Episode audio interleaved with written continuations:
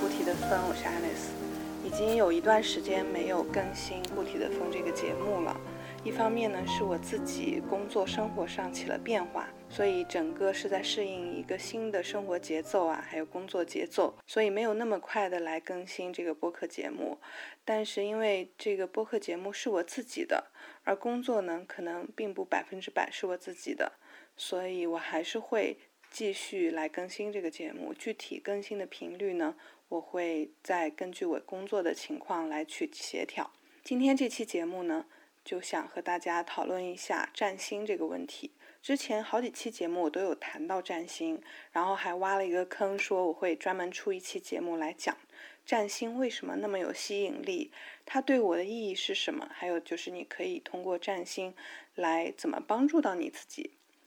嗯，对，也是一个关于占星的一个基础、基本知识的一个介绍。这样的话，如果你听了这一期，可能会对听听其他期会有帮助。在讲占星好的、有意义的一面之前呢，先欲扬先抑一下，就是说，先批评一下占星。它的给最近给我的一个感受是，我发现占星和中医是有相似性的。就是说，很多人不是在辩论这个关于中医是否科学呀、是否有效呀这么一个命题吗？这么这么一个论题，有一些人就认为说，中医它不是科学，不相信中医。那有一些人他就觉得他相信中医，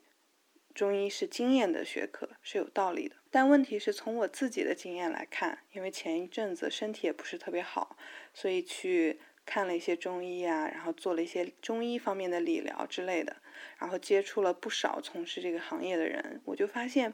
如果说他纯粹是通过这个经验来累积一些知识的话，那也可以啊。但问题是，很多时候你是没有办法判定你的这个经验它是否服务于。你的这个理论呢，就是我们怎么来统一看，呃，同一个方法对待同一种病症，它有多少是成功了，然后多少是失败了，它是没有这么一个系统的一个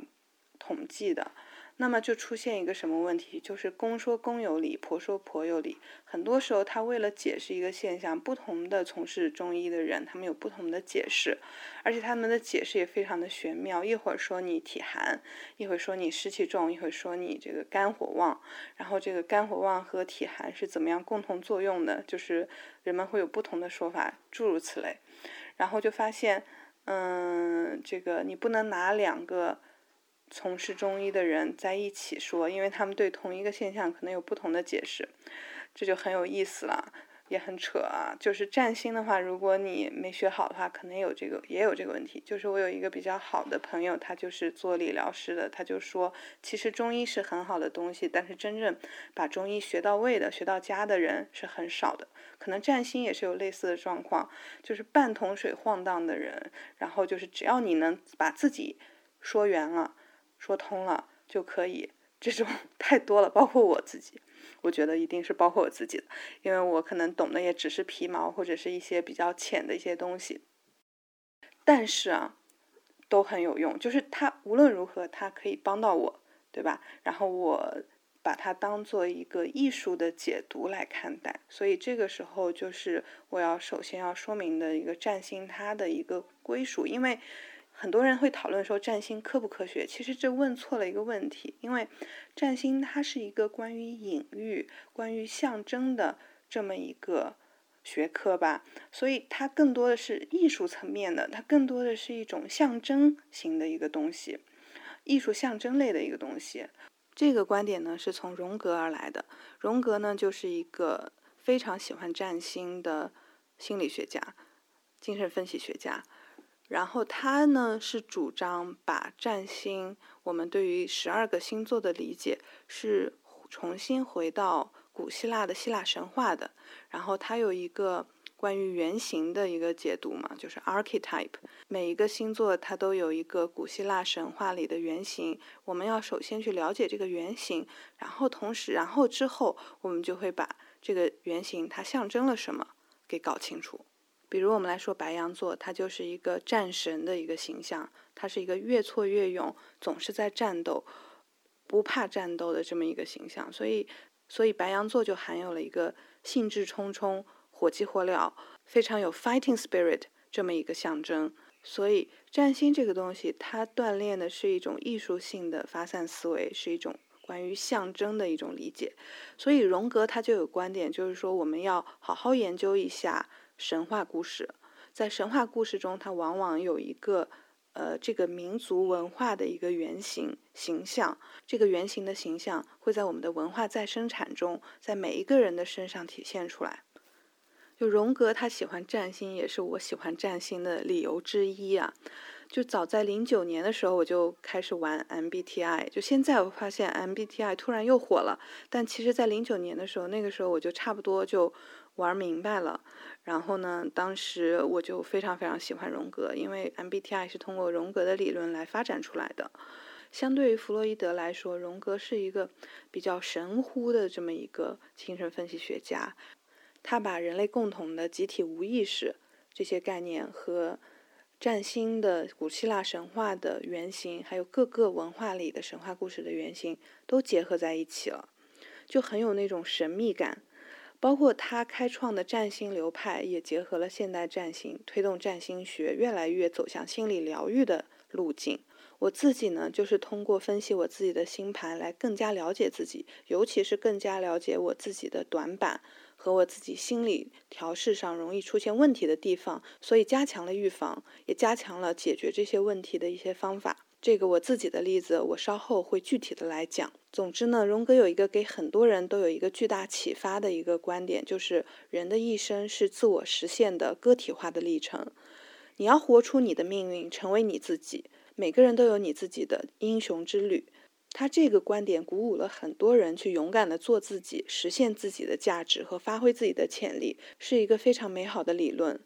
而他这个理论和他的占星知识也是紧密的联合在一起的。从星盘上来看，我们所具有的天赋和潜力是不一样的，每个人的星盘都不一样，所以我们的先天配置不一样，我们可能发挥的个是个人的特点也是不一样的。你的命运是你出生的时候星体组合位置所隐喻的。它不是决定的，而是隐喻的。如果你不主动的活出它们，那么它们就会成为你被动经历的外在生命事件来作用于你。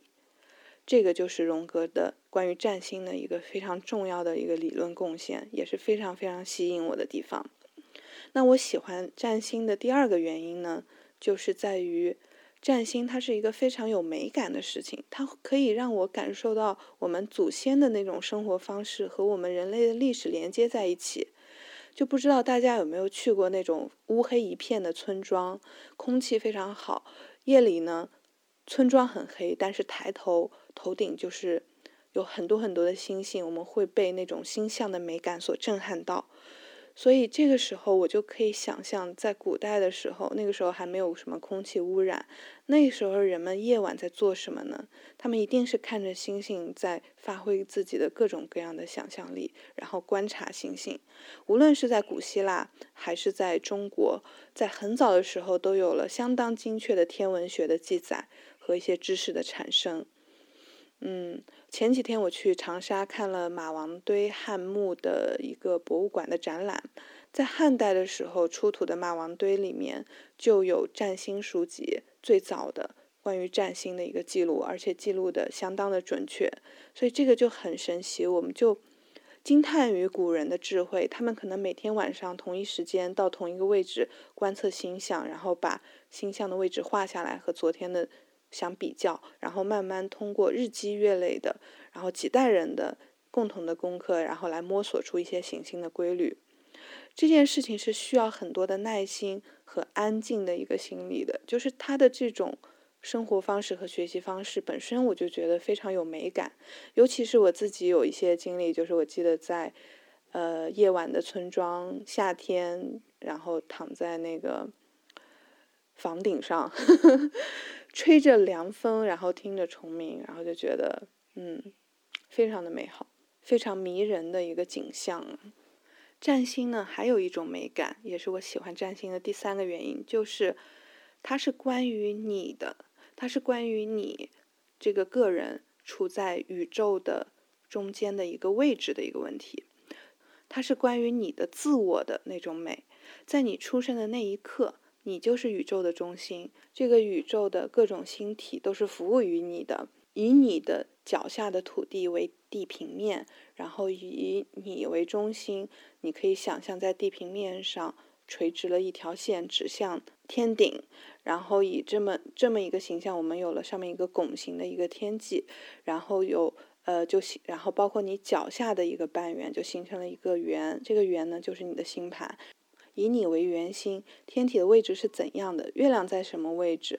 它是处于一种什么样月相的一个状态？它和太阳有怎样的距离？这些星体它们的配置，写了关于你一生的奥秘。这是一个非常非常艺术的一件事，也是一个。非常自我中心的一件事，就是首先你活出你的生命是要以你自我为中心的，然后你要学会和他人相处，和这个世界相处，因为每个人都有自己这么一个小宇宙，然后我们和每一个人的接触都是我们自己自带的这个原生的星盘小宇宙的一个碰触，一个相互作用。所以你可以说占星它不科学，可是上帝他不是科学家，他是艺术家。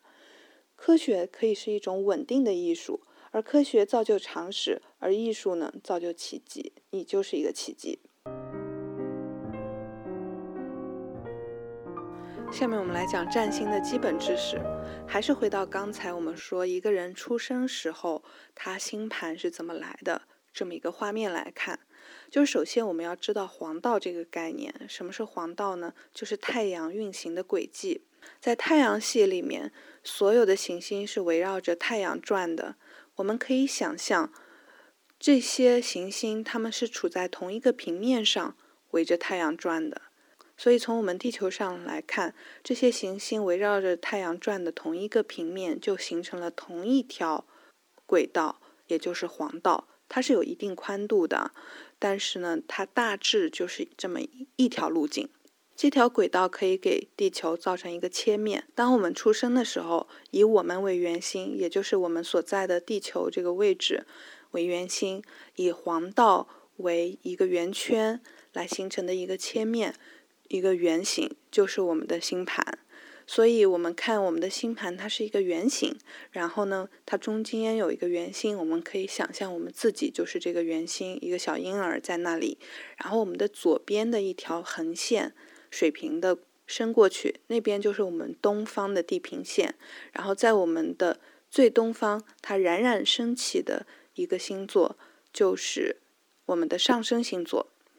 就是我们在出生的时候，我们的东方在冉冉上升，这么样一个一个标志。而这个符号呢，就是我们的一个外在的表现，一个很重要的代表着我们的一个处在世界上形象的这么一个符号。十二星座又是什么呢？我们想象太阳系它形成的一个一个切面，这个切面呢，它往外延伸到了银河系里面，它的这么一个黄道的圆圈外围往外发散，同一个水平面上，它们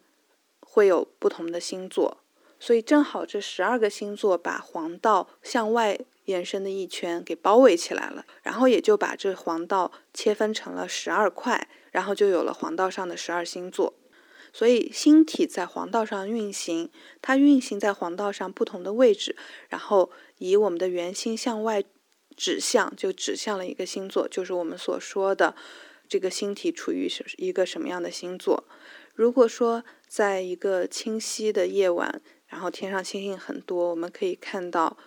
哎，金星它背后就会有隐隐约约会有一个星座，这就是金星星座。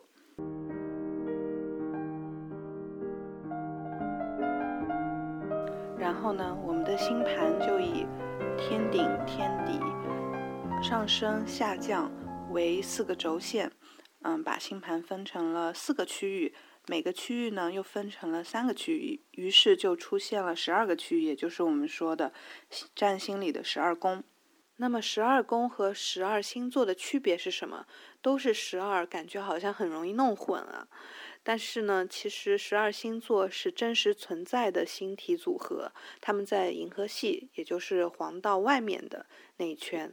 而存在。所以从我们地球上观测一个行星，比如说金星。那呃，穿过这个金星再往远看，它背景所映照的就是十二星座之一的一个星座。而我们说十二星座是把黄道等分成十二块的，也就是说一个星座大概是三十度。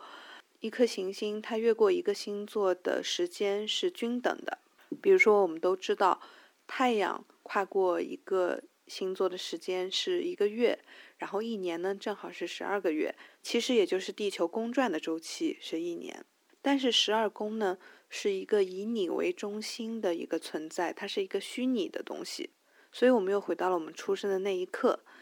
咔嚓一下，呃，以你出生的地方为水平面，向东直指。我们的星盘都是以东边，也就是左边的横线指向的那个上升点为开始，向下，第一个宫位是第一宫，第二个宫位是第二宫，一直到它转了一圈回来，在向东的水平线上面的最后一个宫位是十二宫。每个宫位根据算法的不一样，它的大小也是不一样的。所以你要知道的是，你的十二宫是以你出生的那一个时刻为标准而画出来的一个相对的东西。同一天出生的人，他们每个行星的星座可能是一样的，但是呢，他们因为出生时刻的不一样，所以他们的行星所在的宫位十二宫是不一样的。而我们知道，我们星盘最难的一点，可能就是确定我们的出生时间要精确到分。嗯，好像说，如果一个人他的出生时间弄错了四分钟，他的占星都会有出入。这是为什么呢？就是因为我们出生的时间决定了我们各个星体所在的宫位的不同。我们可以想象到。东边的地平线就是第一宫和第十二宫的交界线。如果说某一天日出的时间是六点半，那六点钟出生的这个人呢，他的太阳就位于地平线的下面，也就是第一宫。如果是一个七点钟出生的人，那他的太阳就位于地平线的上方，也就是第十二宫。但是这个人无论他是七点钟出生还是六点钟出生，他的太阳星座都是一样的。因为太阳星座一般持续三十天左右，所以我们就可以看到占星中的三个要素：一个就是我们的行星，一个是星座，一个就是宫位，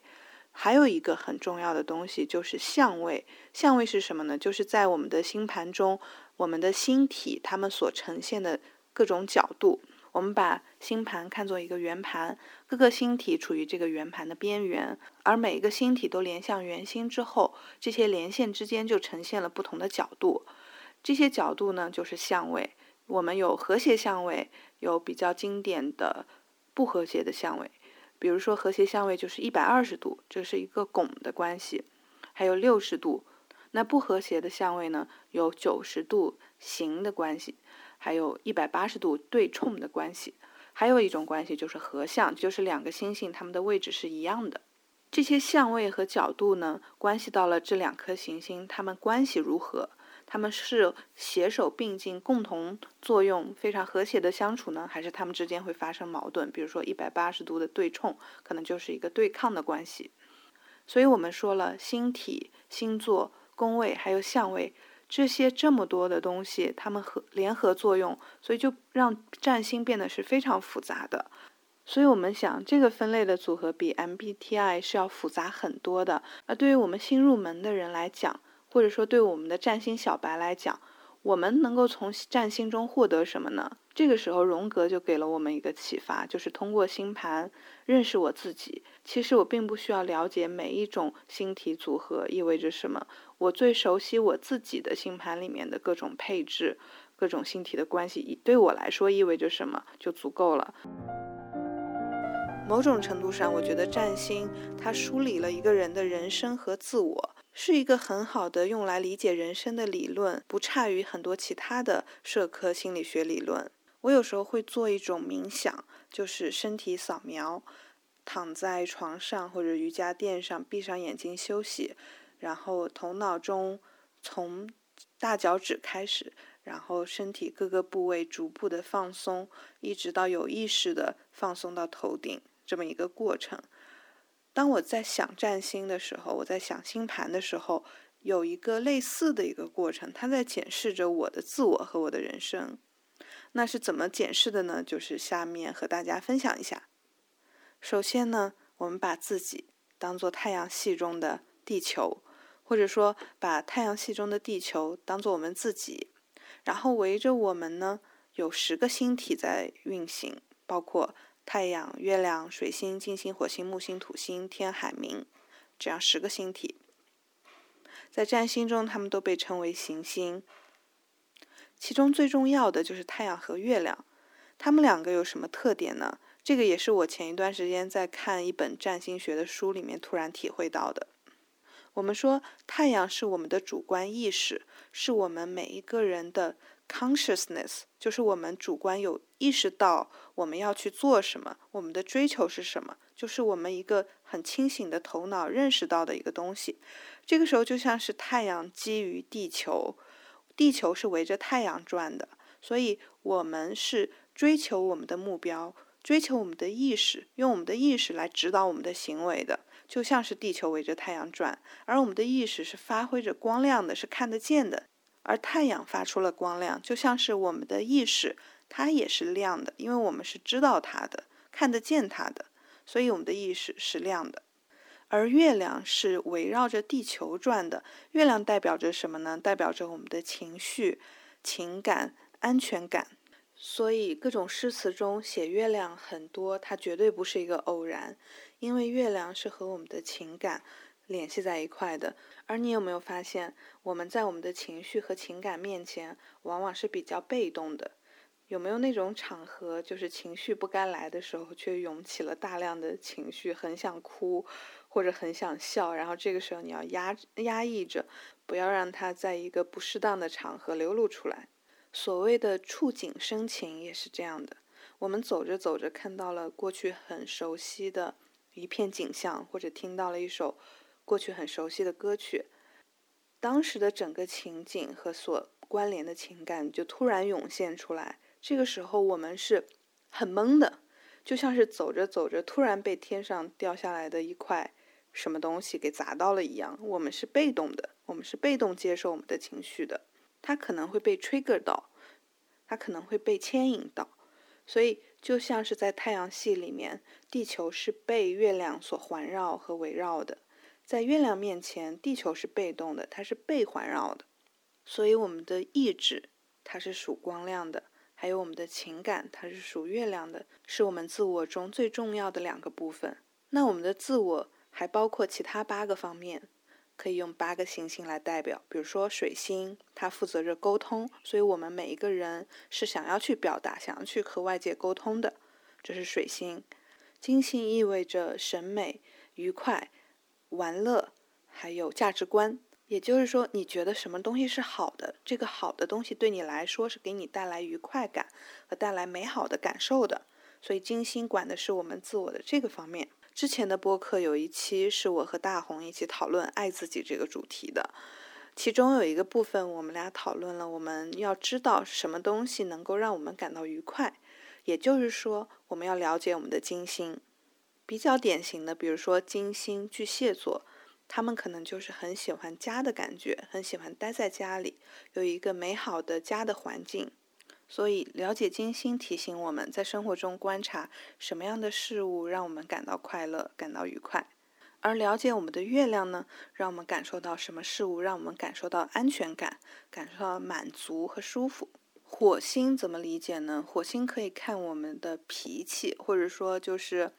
我们对一些刺激的一些反馈和反应，它也可以看作是人生的一种动力吧。有点像是中医说的肾气足不足这种东西。我遇到的火星白羊还挺多的，他们有一个共同的特点，或者说一个很好的一个品质，就是他们努力工作，并且越挫越勇。比如说你在工作的时候可能遇到了一个困难，这个时候有一些人可能就会觉得很挫败，然后就会一鼓作气，再而衰，三而竭。而对于白羊座来说，他每次都可以很好的鼓起力量，再冲锋一次，再继续努力，既很有耐力，同时又很勇猛。但是他们有一个问题，就是可能会反应过大，反应过激。因为白羊座它往往意味着一种战斗心态，所以我听过一句很有意思的话，就是说，如果你惹了火星双子，他可能会骂你；但是如果你惹了火星白羊，你可能真的会挨打。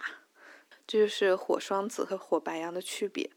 我作为一个火双子呢，就是我其实特别喜欢和人讲道理，尤其是生气的时候，尤其是我觉得我受到了挑战和否定的时候。当我进入一种战斗状态的时候，我是打嘴仗的，就是打笔仗的。就我觉得自己特别会讲道理，特别厉害。就我曾经觉得这个世界上没有一个人可以吵架吵得过我。其实因为我的水星是金牛，所以我的表达是慢吞吞的，而且有时候反应是比较慢的，是需要。后来再去思考，慢慢的去反刍的，就像牛一样。但是如果我进入火星状态的时候，我那个语言表达能力就会骤涨，就会成为一个很双子的人，就是很会说话、很会跟人吵架的人，进入了另外一种风格，也就是我的另外一个火星的自我。但是我有一个问题，就是我的火星冲了我的月亮，所以我跟人吵架，我没有办法不走心。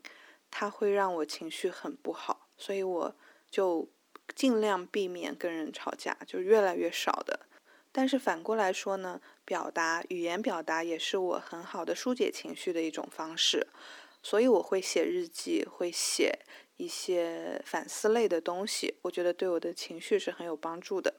这个呢，就是我自己的通过星盘更好的了解自己和调整自己的这么一个例子。再讲一个我老公的例子吧。他的星盘有一个突出的点，就是他的水星行了月亮。这里的行和冲都不是很好的相位，一个是一百八十度对立，一个是九十度的一个夹角。所以他有一个什么特点呢？就是说话经常不好听，会让人不舒服。所以后来呢，每次他说话让我不舒服的时候，我就想，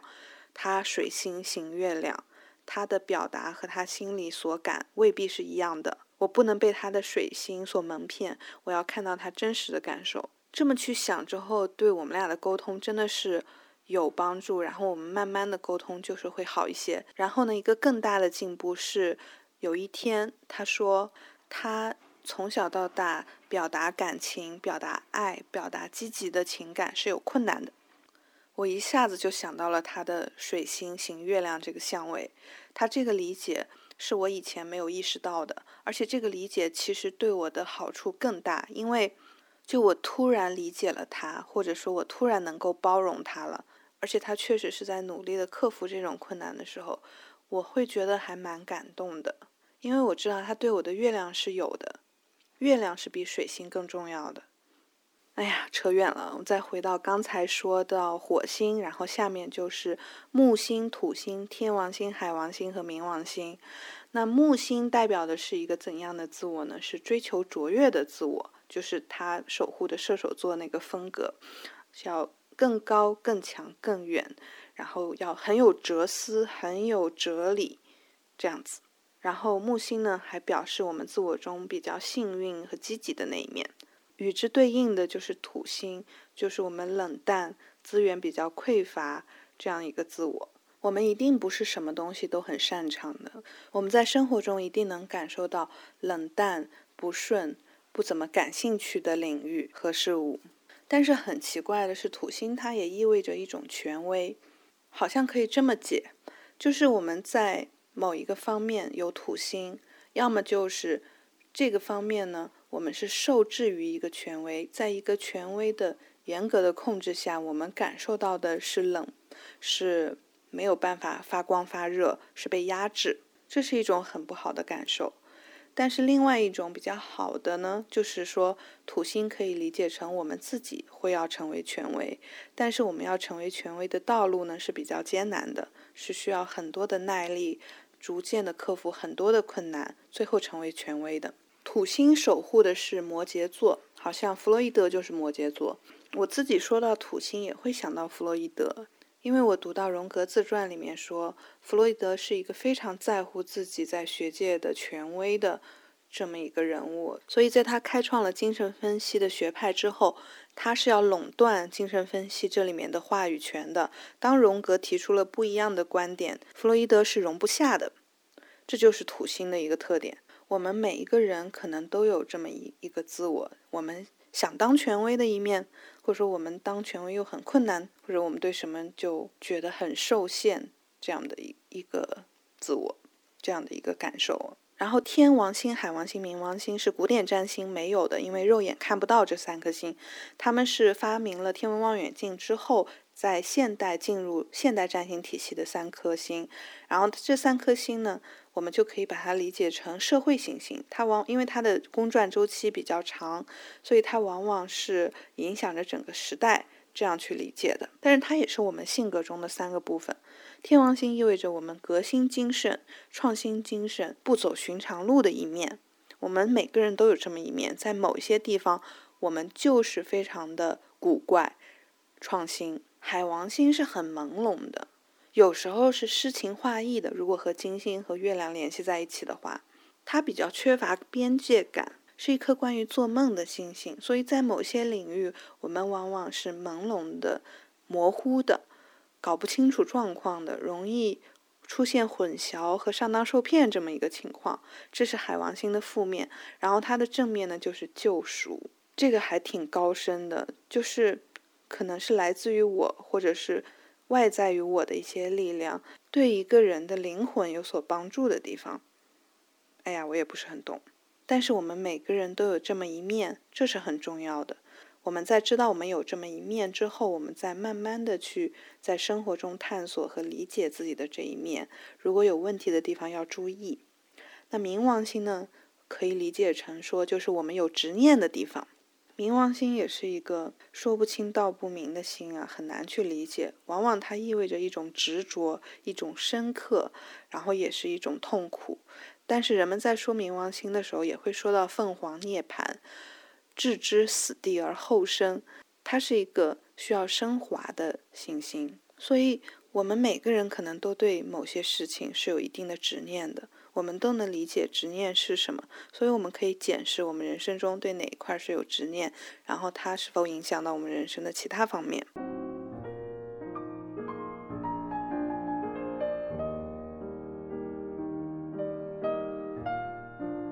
这样数一遍下来，我们就了解了我们的自我其实未必是铁板一块，它有很多不同的方面。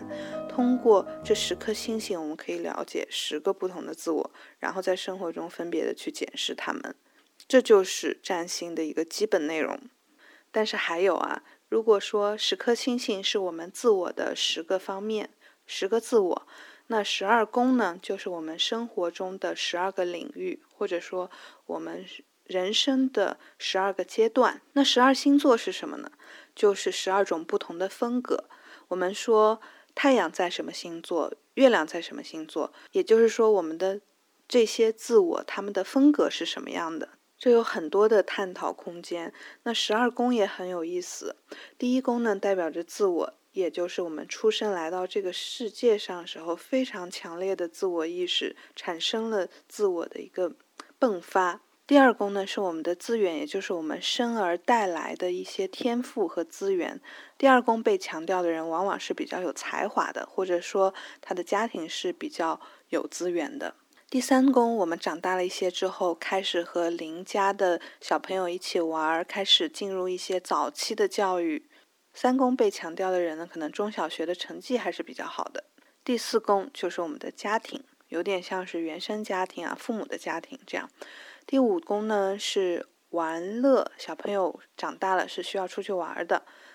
游戏对于孩子们来说是很重要的，它也意味着恋爱，还有生孩子，因为生孩子是很有创造性的一个活动。而第五宫意味着创造性的游戏啊和快乐的活动，好吧。然后第六宫是奴役宫，其实我也搞不是很清楚，就是说它可能意味着我们。一个比较被动的，它可能意味着我们要去做学徒的这个阶段，就是我们要开始打工，要开始为人服务，能够在这个世界上活下去吧。第七宫呢，也是很被强调的一个宫位，就是夫妻宫，也就是看我们的伴侣，它也可能指的是我们的头号敌人，因为我们的伴侣往往就是我们要对付和博弈的这么一个对手，也就是这个人长大了，他要开始结婚了。然后从第七宫开始往下的六个宫位呢，都是比较偏社会的。你发现一到六宫往往都是一个人他的自我，他在成长中的前半段关于自我的一些方面，而第七宫开始他要和社会打交道了。一个人长大之后，首先是要成家，要结婚，有了另一半，这是一个社会的关系。第八宫往往是关于他人的钱财，也被认为是偏财，还被认为是死亡。我也不是很懂第八宫，其实挺奥秘的。第九宫呢，意味着哲学的追求、高等教育、一些哲思和一些宗教上的追求。所以每个人都有九宫，每个人都有自己的人生哲学，都会追求卓越，都会思考人生。这是我们人生中重要的一部分。就像第十宫也是我们人生重要的一部分，就是我们的事业。这个指的是自己的事业，和第六宫不一样。第六宫可能是为别人打工，所以人们会看第十宫，看你的事业怎么样。第十一宫往往是朋友、贵人，是事业上的伙伴，这样子，就是 ally，就是你的同伙，有种这种感觉啊。第十二宫又来到了一个玄妙的宫位，也是，也被称为暗宫，可能就是人生走完了，要走向死亡的过程中。一些很明明有天意的一些东西吧，很玄妙，所以好像说十二宫被强调的人还挺适合来学占星，学一些关于灵性的东西的。然后每个人都有十二宫，就是我们每个人的人生都有这十二个领域，无论它是什么样的，我们怎么去处理它，我们是否去重视这个领域，但是我们都是有这些领域的。所以当我们在检视我们的人生的时候，我们可以看看这十二个领域我们的状况是什么样的。这就是通过十二宫位和十个行星来扫描我们的人生。好的，所以今天这期节目我就讲完了。当我真的做了这期节目，我就发现用播客的形式来讲占星真的不是很容易，因为很没有画面感。当我说对冲的时候，行的时候，我没有办法描绘出在星盘上面的样子。所以希望这期节目不要特别的鸡肋，希望我的听众也有一定的收获。希望这期节目和网上其他的占星类的节目有那么一点不一样和它独特的地方，让你花时间听这期节目没有白花。然后欢迎给我任何的反馈，我们下期再见。人是上帝写在地球上的词汇，也正因如此，我们与生俱来就是如此渴望被看见。被阅读、被理解、被记住，我们有韵律的组合在一起，丰富了彼此的意义，就成了语言。是看不见、捉不住，却紧紧包裹着我们的固体的风。